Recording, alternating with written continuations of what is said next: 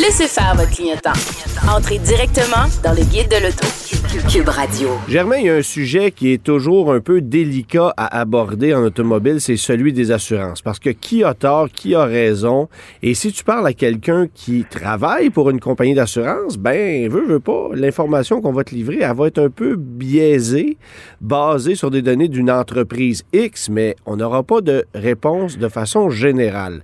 Et euh, on a eu l'idée de faire appel à, celui qu'on appelait euh, jadis, et c'est peut-être encore le cas, Marc Ben, je ne sais pas, euh, l'homme fort de l'assurance qui s'appelle Louis Cyr, qui a son propre cabinet, qui est courtier en assurance et qui a bien des réponses à nos questions, et ça, on aime ça. Bonjour, Monsieur Cyr. Bonjour. Bonjour. Alors, euh, on est bien content de vous parler aujourd'hui parce qu'évidemment, euh, l'assurance automobile euh, fait partie des décisions d'achat. Il y a de plus en plus de, de, de, factures assez salées. Il y a des trucs qui surviennent qu'on comprend pas. Il y a énormément de questions. Puis la moyenne des automobilistes savent pas trop comment composer avec toutes les offres. Est-ce qu'on magasine, etc., etc. Et on, veut commencer cette semaine par aborder le sujet des voitures électriques, mais peut-être avant de faire ça, juste euh, nous situer euh, dans votre position, parce que vous avez votre propre cabinet. Euh, qu'est-ce que vous y faites exactement? Ben écoutez, moi je suis courtier d'assurance depuis 1990. J'ai un cabinet, j'en ai eu plusieurs, ok? Mais pour l'instant, disons que mon cabinet, c'est un cabinet d'assurance générale. Euh, on, sait, on, est, on est vraiment plutôt spécialisé dans l'assurance des entreprises, mais on fait également de l'assurance automobile habitation. OK. Euh, dans l'assurance des entreprises, bien sûr, il y a beaucoup d'automobiles, alors ça en fait partie, bien sûr. Mais euh, je vous dirais que au-delà de ça, on est un petit cabinet ultra spécialisé avec une clientèle, je vous dirais, triée un peu sur le volet, mais ça m'empêche pas de participer à essayer de faire comprendre et démystifier mon industrie qui a tendance à être très occulte dans ses, euh, dans ses stratégies et, ses fondements. Ben évidemment. Puis une des premières euh, stratégies qu'on voit chez les, chez les compagnies d'assurance qui font de la publicité, c'est toujours la même chose d'une compagnie à l'autre. Euh, comme n'importe quelle radio qui va te dire qu'il est numéro un, là, ben, toutes les compagnies d'assurance te font économiser 235 dollars sur votre rime d'assurance en prenant une assurance, en combinant maison et habitation, maison et automobile. On va, toujours garantir le meilleur prix, mais dans les faits, c'est difficile à obtenir. Là. Alors, comme sur quoi on se base pour être capable de tout le temps dire qu'on est 200 quelques dollars moins cher que la compétition? Est-ce qu'on peut faire ça? Ben, vous touchez un sujet, je vous dirais, qui me passionne, qui m'intéresse depuis le milieu des années 90. Là, je dévoile un peu mon âge. Mais, tu sais, les, publicités des concessionnaires automobiles qui vous disent tant par mois, avec quatre paragraphes pas lisibles dans le bas de la télévision. Ouais, ouais, ouais c'est la même affaire. OK. Les assureurs, dans le fond, quand ils disent des montants de rabais, moi, si j'étais celui qui réglemente ça, je dirais, OK, attends là. Si tu promets 250 de rabais automatique à tout le monde, s'il vous plaît, c'est par rapport à ce qu'il paye le consommateur en ce moment. Oui. Mais ce n'est pas ça. Dans le fond, l'assureur vous promet 250 de rabais, exemple, sur un chiffre qui est 250 de plus que l'argent qu'il veut. Oui, oui, oui.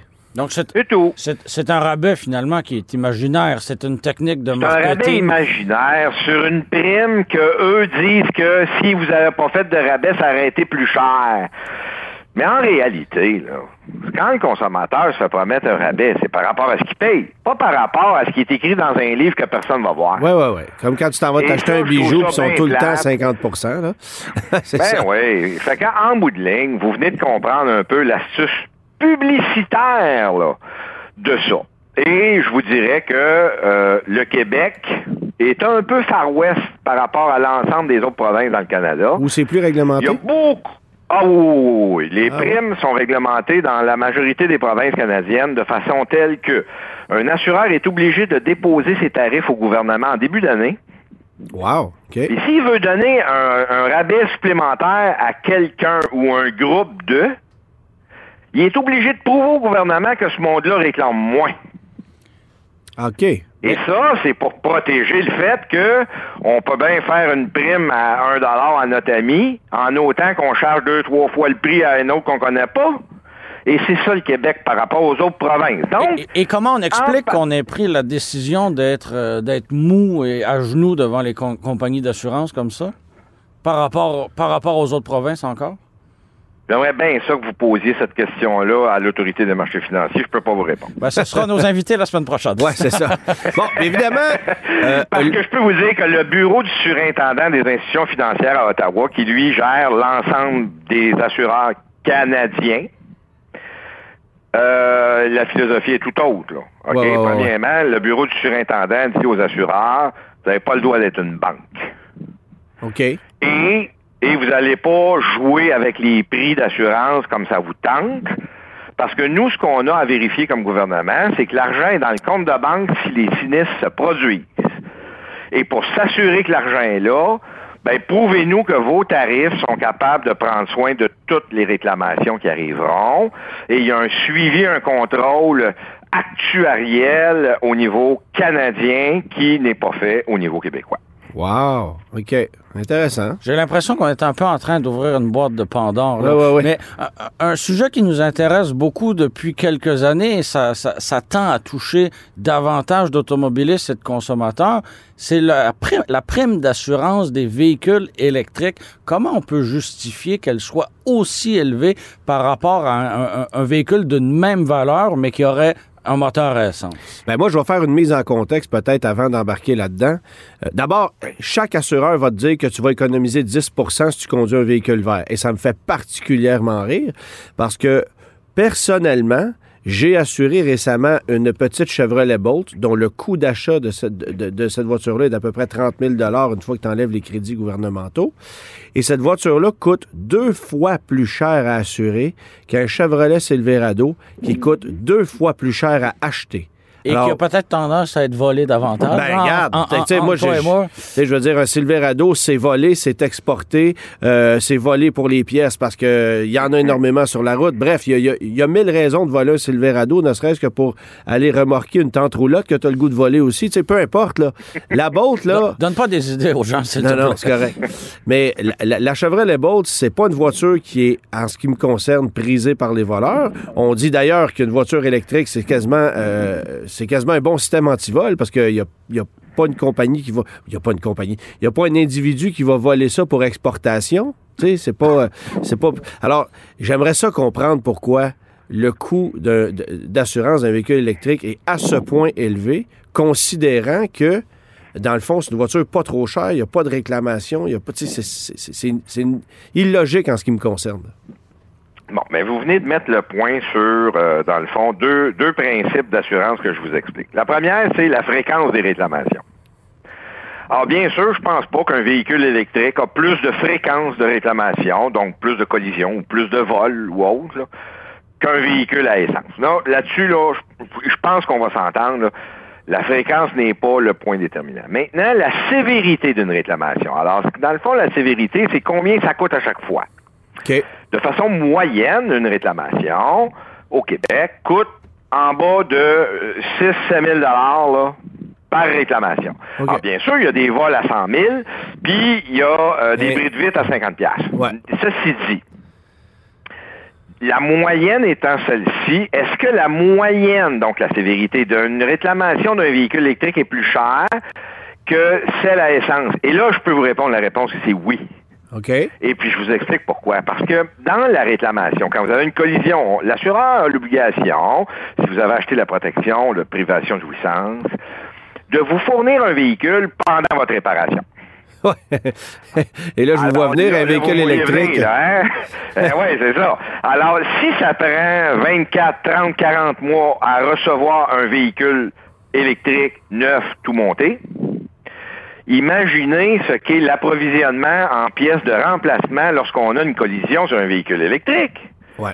Alors, si votre véhicule passe deux, trois mois de plus au garage, mais pour l'assureur, c'est une dépense supplémentaire. Un. Deux, s'il y a une rareté sur les pièces, il y a une augmentation sur le coût d'acquisition de la pièce. OK. Tout le monde la veut. Ouais. Alors, est-ce que ça finit par coûter plus cher?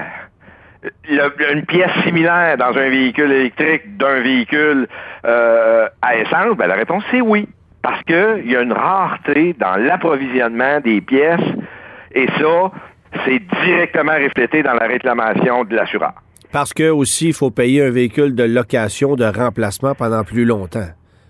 Et voilà. OK. Fait que tout ça mis ensemble, ben, c'est là qu'on se retrouve. Et imaginez-vous, on dit à quelqu'un qui a un budget bien compté, sans essence, parce qu'il a un véhicule électrique. Oui. Voici ton véhicule de remplacement à essence. Là, il va dire, wow, wow, wow, wow, tu m'obliges à dépenser du gaz que j'ai pas dans mon budget, tu vas-tu me le payer? Alors, tu sais, Ah, quand oui. on met tout ça ensemble, l'assureur, lui, a une obligation contractuelle, légale, très sévère. Et l'assuré, lui, ben, c'est pas de sa faute, il y a eu un accident. Mais l'assureur a, a le droit de charger en fonction de son risque. Et comme le risque de coût plus élevé lors d'une même euh, un même événement entre un véhicule électrique et un véhicule à essence existe, ben, l'assureur est en droit de charger une prime plus élevée pour un véhicule électrique. Je, je comprends bien que les actuaires sont assurément bien plus doués que moi en mathématiques, mais en même temps, cette, euh, cette notion de pénurie de pièces, de délai de livraison, c'est assez nouveau dans l'industrie. On n'a pas beaucoup de, de, de, de- de données sur un grand nombre d'années. Comment on arrive à établir ces, ces calculs-là? On fait pas ça au pif, là. Oh non, non, mais vous savez, la loi des grands nombres, euh, les assureurs partagent entre eux, dans ce qu'on appelle le groupement des assureurs automobiles, l'ensemble de toutes les données de tous les assureurs, de toutes les réclamations. Alors, un assureur qui veut connaître et comprendre sa statistique, il a accès à la statistique de tous les autres assureurs. OK. Alors, c'est facile et, et relativement rapide pour un assureur de s'ajuster à des phénomènes terrain très nouveaux. Par contre, euh, euh, un phénomène nouveau qu'on n'est pas certain qu'il va se stabiliser dans le temps, ben là, on changera peut-être pas les primes. Bon, ouais, OK. Par contre, lorsqu'on voit un phénomène nouveau s'installer qui va durer, c'est très rapide. Les assureurs peuvent changer leur tarification en, en quelques heures. Hmm. En quelques heures, on est aussi agile que ça, là. Absolument. Là. Écoutez, je vous dirais que dans tout ce qui s'appelle la statistique et l'intelligence artificielle, les assureurs sont et seront, après les jeux électroniques, là, euh, dans le marché financier, les plus efficaces et les plus rapides à utiliser tout ça. Là. Wow. Parce que, tu sais, une voiture est vendue tout le même prix. euh, il y a de la concurrence là, dans, dans toutes sortes d'industries. Mais dans l'industrie de l'assurance, nous sommes la seule industrie à vendre un produit tarifé et on connaîtra le coût de ce produit vendu à la fin de la durée de vie du produit. Alors, si je vous charge 1 12 mois, pas de réclamation, j'ai 1 de profit à la fin. Mais si la veille, vous me réclamez un million, j'ai 999 999 de déficit avec vous à cause de la dernière journée. On ne connaît pas notre prix de revient avant la fin de la durée de vie du produit. On est les seuls au monde. Donc, Ouais, ouais, ouais. on peut être gambler, on peut avoir le goût de, de prendre plus ou moins de risques. Et bien sûr, les assureurs, c'est ça leur métier. Alors, ils sont des, des, des- des, des personnes euh, hautement qualifiées à être capables de tout évaluer ça et changer des prix, faire des, des, des parts de marché supplémentaires, parce que là, vous savez très bien que les trois, quatre dernières années ont fait mal au niveau des primes d'assurance automobile là, au Québec. Ouais, ouais, ouais. Ben, parce que la technologie a explosé dans les véhicules. Là. Mais le Donc, coût des véhicules a augmenté, Ouais, alors ça. forcément, de l'autre côté, on paye aussi, là. Et voilà, mais il y a l'autre chose, là. La province de Québec est, était la province la moins dispendieuse en primes d'assurance automobile de tout le Canada. Pour vrai? Ah oui, et ça depuis 15-20 ans. OK. Et, et- et ça, comment on l'explique? Ben, il y a deux phénomènes. Le premier phénomène, c'est que les dommages corporels, nous, sont tous assurés par l'État avec nos immatriculations et on enlève cette prime-là dans la police d'assurance automobile, ce qui n'est pas le cas dans toutes les autres provinces. Donc, on la, mais on la paye collectivement euh, plutôt que de la payer une entreprise privée. les-. Exactement, parce que si on avait le droit de poursuivre dans nos blessures, Ouais. On aurait des millions qui se verseraient. Oui. Tandis que les barèmes d'indemnisation de la Société de l'assurance automobile du Québec, un, un individu mort, c'est rare que ça, ça vaut plus que 100 000. là. Ouais, ouais, ouais, je comprends. Fait que c'est- fait qu'on se prive d'indemnisation collectivement pour économiser chaque année collectivement. Ah bon, première chose, les primes sont plus basses à cause de ça. Deuxième chose, euh, nous avons été la province qui a subi le plus de concentration de marché. Nous sommes la province avec le moins d'assureurs disponibles. Vous avez vu tous les assureurs qui ont disparu, tout acheté? Ouais, ouais, ouais, ouais.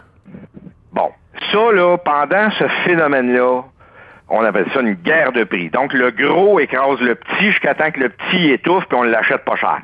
Ah oui. Ça a duré 15 ans, ça, que les gros ont acheté petit.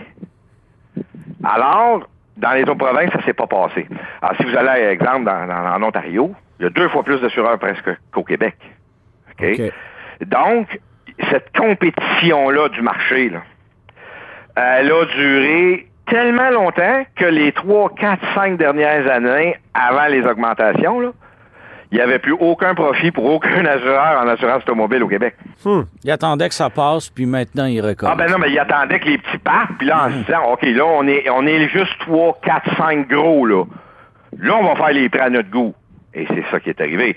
La compétition n'est pas disparue, mais beaucoup moins forte qu'avant. Donc, les assureurs ont monté leur prix sans perdre leurs clients. Parce que dans un marché très compétitif, autant l'assureur change ses prix rapidement, autant le consommateur change d'assureur rapidement. Alors, on est une industrie qui est, qui est très volatile. Et pour éliminer la volatilité, il faut éliminer les concurrents. Vous, vous nous amenez sur un terrain, un terrain intéressant. Euh, Est-ce que ça vaut la peine de magasiner dans un monde où il y a quelques concurrents qui se tiennent entre eux? Ou ça revient tous au, oui, ça oui. revient tout au même? Ben, euh, vous allez avoir un phénomène, encore une fois, qui existe presque juste au Québec, qui fait en sorte que ça vaut la peine de magasiner. C'est le phénomène du double standard. Le prix pour un nouveau client Ah oui. et le prix pour un client qui renouvelle. OK. Alors, c'est triste. Dans les autres provinces, c'est pas permis, ça. Mais ici, au Québec, ça l'est. Alors, ici, on a des assureurs qui se disent, bon, ben, moi, je vais me priver de mes profits pour acquérir des nouveaux clients. Mais comme le client, il aime pas ça magasiner, ben, je vais l'augmenter à son renouvellement, je vais lui charger sa vraie prime. C'est un phénomène qu'on voit dans, dans les télécommunications aussi. Là. Les compagnies d'assurance n'ont rien inventé avec ça. Là. Non, non, non, ils ont juste suivi la parade qui existait dans bien d'autres domaines, là. Mais oui. Donc- donc, quand arrive notre-. Quand on arrive au renouvellement, on a intérêt à magasiner ça plutôt que d'accepter tout bonnement euh, l'augmentation qui nous est, qui nous est proposée. là. Ben là, je vous dirais que, par contre, pour ne pas devenir un client indésirable pour les assureurs, on magasine pas ça tous les ans. OK. On magasine ça entre 3 et 5 ans. OK. Alors, quand on a un cycle de vie avec un assureur entre 3 et 5 ans, ben là, on s'assure d'avoir un prix assez juste et une certaine fidélité à notre assureur qui fait que quand on est dans une petite zone grise en réclamation, ben, ça fait partie des critères. Là. Je l'ai tu depuis longtemps, ce client-là? Est-ce que je me dois de faire un effort supplémentaire pour lui? Alors, s'il voit dans les livres que vous êtes rentré l'année passée, puis que vous allez vous en aller l'année prochaine, Ouais, ouais, il n'y a ouais. aucun intérêt à faire cet effort-là. Mais s'il voit dans ses livres que vous êtes là depuis six ans, oh, ben là, on a peut-être la chance d'avoir un assureur qui va vouloir faire un effort supplémentaire. Alors, entre on magasine tout le temps, tout le temps, tout le temps, puis on prend le moins cher, et on magasine de façon raisonnable à des intervalles un peu distancés, Ouais. ben, je pense qu'il y a une bonne logique à, à utiliser dans ça. Et dites-vous une chose. Lorsqu'un assureur vous présente une augmentation de plus de 15-20 là, Ouais. dans une année, là, ben là, vous avez le signal là, que cet assureur-là, là, ça ne dérange pas vous partiez? Ouais, ouais, ouais. Ouais, je comprends. Ouais, ouais. Mais, mais 4-5% ben là, faut pas oublier que l'inflation existe. Là, Fait Ouais. que c'est pas vraiment une augmentation, ça. là. Moi, je trouve ça intéressant ce que vous dites parce que magasiner une assurance, pour moi, là, c'est un cauchemar. Parce que, évidemment, je reviens aux publicités des assureurs. Faites une soumission en ligne en seulement cinq minutes. La vérité, c'est que ça prend une heure. Euh, c'est pas vrai, là, cinq minutes, là, parce qu'il te pose tout le temps 18 000 questions. Puis là, veuillez téléphoner au bureau parce que vous êtes un cas particulier. il y a toujours quelque chose. Fait que, moi, passer une journée au téléphone pour sauver 200 pièces, mais ma journée est plus payante si je travaille que si je perds ma journée pour sauver 200 pièces. Donc, j'ai personnellement ce réflexe de dire, garde, je vais le payer le 200, là, puis ça va s'arrêter là. On, espère que ton assureur nous écoute pas. non, c'est ça. Ils vont en profiter. mais je veux dire, ces soumissions en ligne, puis c'est toutes ces façons d'aller essayer de, de, séduire le client, puis quand tu arrives à faire ta soumission, c'est interminablement long. Moi, tu viens de me perdre, là, ça n'a aucun bon sens. Et je vous comprends. Et c'est un des plus grands risques qui existent en ce moment en assurance, là, c'est l'achat sans conseil. Moi, j'ai toujours dit aux gens, acheter ma police d'assurance chez un assureur direct, sans aide, sans conseil, juste sur un site Internet. Ouais. Bon, si je suis courtier d'assurance ou avocat, ça va. Tout le reste, on prend une chance, là. Ouais, c'est ça. Qui a lu son contrat? Qui sait c'est quoi la clause qu'il faut pas oublier? Qui sait la conséquence de ne pas répondre de telle ou telle façon à telle ou telle question? Ben, seulement un avocat ou un courtier d'assurance. L'avocat parce qu'il l'a déjà plaidé, puis le courtier parce que c'est son métier. Alors, c'est, vous, vous mettez le doigt sur quelque chose de très important. Puis dites-vous une chose. Dans tous les autres domaines, sauf l'assurance, encore une fois, on a beaucoup de particularités, nous. Euh, il y a, euh, euh, ce que je vous dirais, un phénomène de battre le marché. Donc, de découvrir un nouveau produit, une nouvelle couleur, un, nouvel assemblage, qui fait que mon produit est plus attrayant que les autres et que je peux peut-être le vendre moins cher que les autres, tout en m'assurant d'être rentable grâce à mon invention. OK. En assurance automobile, en assurance habitation, là, celui qui est toujours, toujours moins cher, là, c'est-tu lui qui décide où la prochaine accident? Non plus. non plus, c'est ça. C'est-tu lui qui va décider c'est quand le prochain feu? Non plus. Alors, comment va-t-il faire pour être toujours, toujours le moins cher? Payer moins bien ses accidents et ses feux? Il n'y a pas d'autre choix.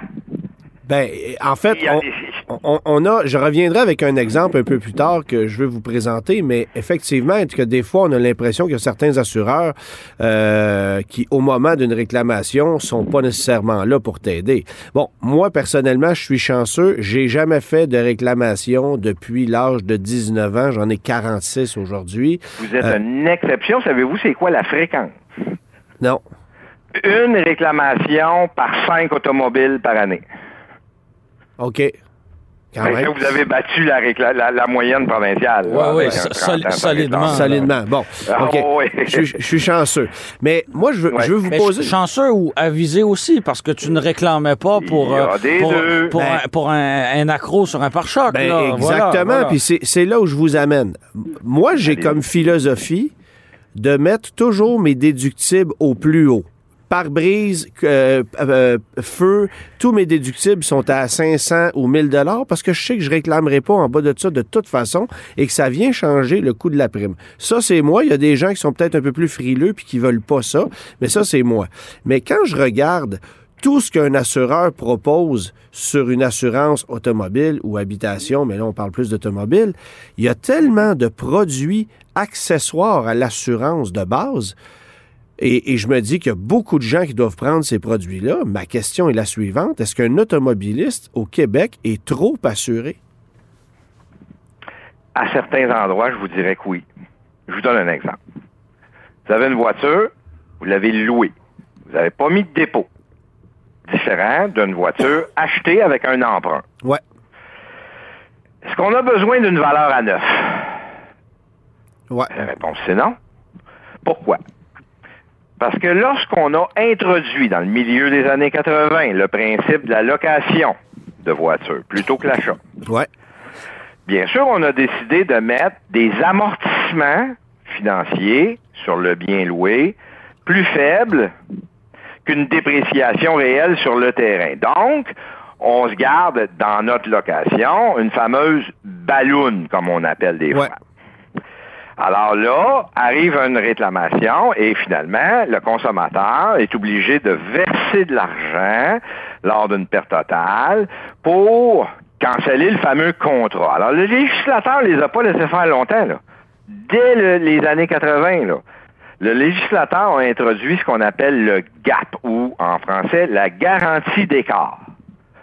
Tout locataire a l'obligation d'absorber lui-même sa ballonne entre la valeur au marché et la valeur résiduelle au contrat de location lors d'une perte totale. OK. Pourquoi je traîne valeur à neuf? Moi, je dois 25 000.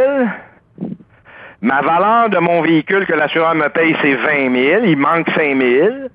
Ben, le, le, locataire à long terme va chercher ce 5 000-là dans sa garantie d'écart à lui sans demander un sou au consommateur. Il détruit le contrat de location par le fait même, et le consommateur se retourne dans le showroom, puis il prend un char neuf, puis il met pas de dépôt dedans, puis il recommence une nouvelle location, puis c'est tout. Intéressant.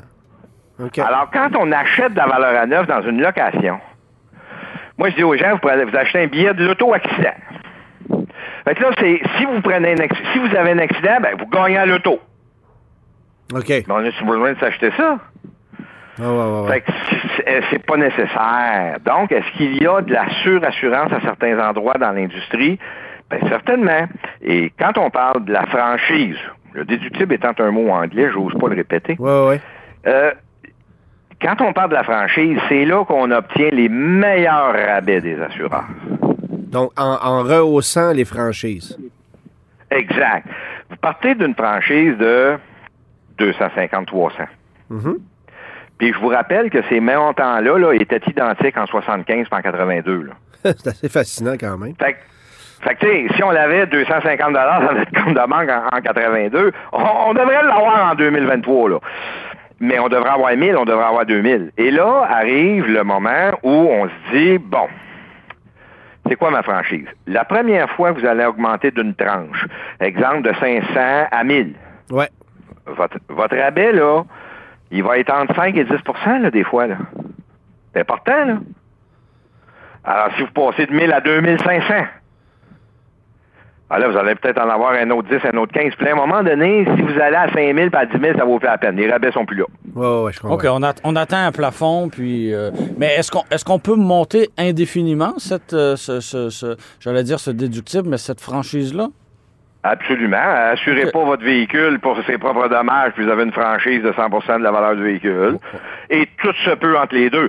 Dites-vous, exemple, les véhicules très lourds, les, les bétonnières, euh, des gros véhicules aussi. Ben, les assureurs mettent des franchises à pourcentage. C'est 5% ou 10% de la valeur du véhicule. Parce que euh, ça prend des gros chiffres. On n'est pas pour réclamer pour 2000 pièces. Non, non, non, c'est ça. C'est des véhicules de 3, 4, 500, tu sais.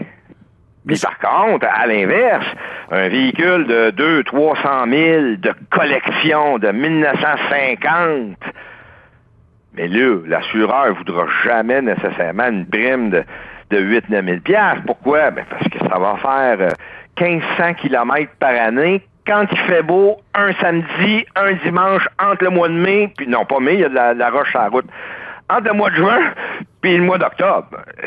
Il n'y a pas beaucoup de réclamations dans ces véhicules-là, même s'ils sont très dispendieux. Donc, le risque n'est pas grand, même si la valeur demeure élevée. Et voilà. Alors, c'est toujours une notion de risque, la fréquence et la sévérité des réclamations. Responsabilité civile maintenant. La dernière fois que j'ai renouvelé mes assurances, on m'a parlé de responsabilité civile pour un million ou deux millions. Bon, euh, j'ai fait, j'ai fait mes devoirs, j'ai posé les questions à ce moment-là, mais pour celui qui n'aurait pas été curieux, qu'est-ce qu'on fait avec une responsabilité civile comme ça? On l'augmente, on la baisse, ça représente quoi? D'autant plus que si au Québec, euh, on a l'assurance corporelle avec la SAC. Voilà. Euh, pourquoi moi je t'assurais pour 2 millions si, si la SAC s'occupe de ça? Pour, pour 10 ou 15 de différence. Tu sais, je sais pas. Et voilà, et voilà, j'allais là, là. C'est très peu dispendieux le deuxième million. On parle de dizaines de dollars par année. Mais ça donne quoi? Ça donne la chance d'être couvert au-delà d'un million si, dans nos habitudes de vie, on va en Ontario ou aux États-Unis. OK. Là où la, Ben oui. la- la SAQ n'a plus, de, plus de juridiction. vous avez tout compris. Parce que tuer un médecin aux États-Unis, un million, c'est passé. Là. OK. Ben oui. Et puis, un enfant de 5 ans aux États-Unis, il- vous le dit, là, il y a un expert qui va venir vous le dire, là, il aurait été Mozart. Ouais, ouais, ouais, ouais, ouais, je comprends. Il a juste la main gauche Mais- de brisée, mais il aurait été Mozart. Fait que c'est pas long. Mais- le mais si on- juge, en plus de ça, Mais si on sort jamais du Québec, États américains. Alors, si on sort jamais du Québec, le danger, c'est de frapper un bien qui n'est pas un automobile, qui vaut plus qu'un million. donc, euh, je- je- Alors- par exemple, avec mon véhicule, euh, je, rentre dans une maison centenaire qui vaut une fortune, qui est un patrimoine voilà. de je sais pas quoi. Ben là, voilà. euh, la valeur de la maison dépasse, ou la, la valeur des dommages dépasse celle du, du- du million. Je me retrouve dans le pétrin. Et voilà. Ou encore, vous frappez un commerce qui est obligé de fermer ses portes et vous réclame son chiffre d'affaires. Ouais, ouais, ouais. OK. Soudainement, vous créez un peu d'anxiété, là, monsieur. Ben, vous savez, vous savez, j'ai compris une chose il y a longtemps. L'assurance a deux besoins de base. Le premier, avoir quelque chose. Le deuxième, avoir peur de le perdre. ah oui. OK. Un assureur ne vous poursuivra pas si vous avez un million d'assurance, le dommage est de deux, mais que vos avoirs personnels là, sont de 25 000. Mais non, il ne vous poursuivra pas. Mais si vos avoirs personnels valent une coupe de millions, ah oh, là, il va Là, y ça, aller. ça va valoir la peine, là. Et voilà. Alors, si vous avez de quoi et vous ne voulez pas le perdre, ben, arrive l'assurance. En terminant, euh, la question qu'on se fait souvent poser euh, ici, parce que évidemment les gens magasinent un véhicule, puis là, bon, il y a une valeur à neuf qu'on peut prendre avec l'assureur, mais le concessionnaire a proposé une garantie de remplacement euh, qui offre des petits extras ou qui est à l'avantage du, du concessionnaire. Puis là, bon, on se rend compte que ça coûte deux, trois, quatre fois le prix. C'est quoi Ou la- on s'en rend pas compte. on s'en rend pas compte parce qu'on le paye par mois, tu sais. Ouais. Bon, Euh, quelle est la différence réelle entre ces deux produits-là, puis où se situe l'avantage pour un automobiliste d'aller prendre une garantie de remplacement chez un concessionnaire plutôt qu'une valeur à neuf chez son assureur? Bon, alors je corrige simplement votre nomination. La garantie de remplacement acceptée par l'État en 1992 a été jugée comme étant de l'assurance en 2007 en cours d'appel. Donc, depuis ce temps, c'est devenu de l'assurance de remplacement comparativement à la valeur à neuf. Ceci OK. dit, la grosse différence, la valeur à neuf, vous allez la payer sur chaque année d'assurance, une année à la fois. La première année étant très peu dispendieuse et la dernière année étant très euh, beaucoup plus dispendieuse. Oui. OK? Fait qu'on peut avoir une première année à 50 pièces, une deuxième année à 150 pièces, une troisième année à 300 pièces, puis une quatrième année à 600 pièces. Donc là, on se retrouve à avoir le droit de continuer ou pas notre protection année après année. L'assurance de remplacement, on va payer toutes les années jour 1, financé dans la voiture, taxable. À un taux de financement de 8-9% en ce moment. Ouais. Vous avez tout compris. Maintenant, euh, et non remboursable. Et non, OK. Fait que Ah si oui, vous ok. avez une perte totale après deux ans, vous avez payé pour 4-5 ans. Euh, ben, si vous voulez en avoir une sur le prochain véhicule, il faut repayer encore, puis il n'y a pas de remboursement. Puis dans, dans le cas où vous vendez le véhicule, c'est non transférable non plus. Vous, Absolument. Ouais, voilà. Donc on est perdant, peu importe la situation. C'est ce que je comprends. là. Le taux de commissionnement sur une assurance de valeur à neuf chez un assureur avec un cabinet de courtage ou un agent d'assurance, c'est réglementé. C'est 12,5% partout au Québec. Si vous voulez savoir combien gagne votre courtier quand il vous vend une police à 1000 125 piastres. OK. Le taux de commissionnement dans l'assurance de remplacement est près de 100% Wow. Donc, si moi j'achète une assurance de remplacement pour un Honda CRV qui coûte 3000 dollars, taxable, financé sur 60 mois à 8,99% ben c'est un produit qui vaut 1500 pièces, mais qui, qui, qui coûte deux fois plus cher parce que euh, le, le concessionnaire se met 1500 dans les poches. C'est ça que ça veut dire. Ça que ça veut dire. Puis, dites-vous une chose. Euh, L'assurance de remplacement existe également chez les cabinets de courtage en assurance. D'accord. Alors, on peut vous vendre dans un cabinet de courtage autant l'assurance de valeur à neuf que l'assurance de remplacement. Donc, à partir de là, parce que ça fait partie de votre première question. Il y a une quoi petite nuance entre les deux produits. d'abord ouais. De la, ah oui, mais il y a pas, elle est pas, non, pas dans l'application de la réclamation. C'est identique. OK. Mais dans l'acceptation du risque, c'est différent. Donc, un assureur en valeur à neuf va refuser une voiture usagée. En assurance de remplacement, il les accepte. OK. Un assureur en valeur à neuf va refuser une voiture de trop haute valeur. En assurance de remplacement, les valeurs acceptées sont plus élevées. OK. En assurance de valeur à neuf, on va refuser les voitures à performance élevée. Parce que, en encore là, le risque, rem- c'est toujours une question de risque. C'est toujours une question de risque. Donc, si vous avez une voiture d'époque, usagée, très performante, puis vous voulez une assurance de remplacement, Bonne chance. vous- ben non, c'est que vous n'aurez même pas d'offre en valeur à neuf. Fait que vous n'aurez pas le choix.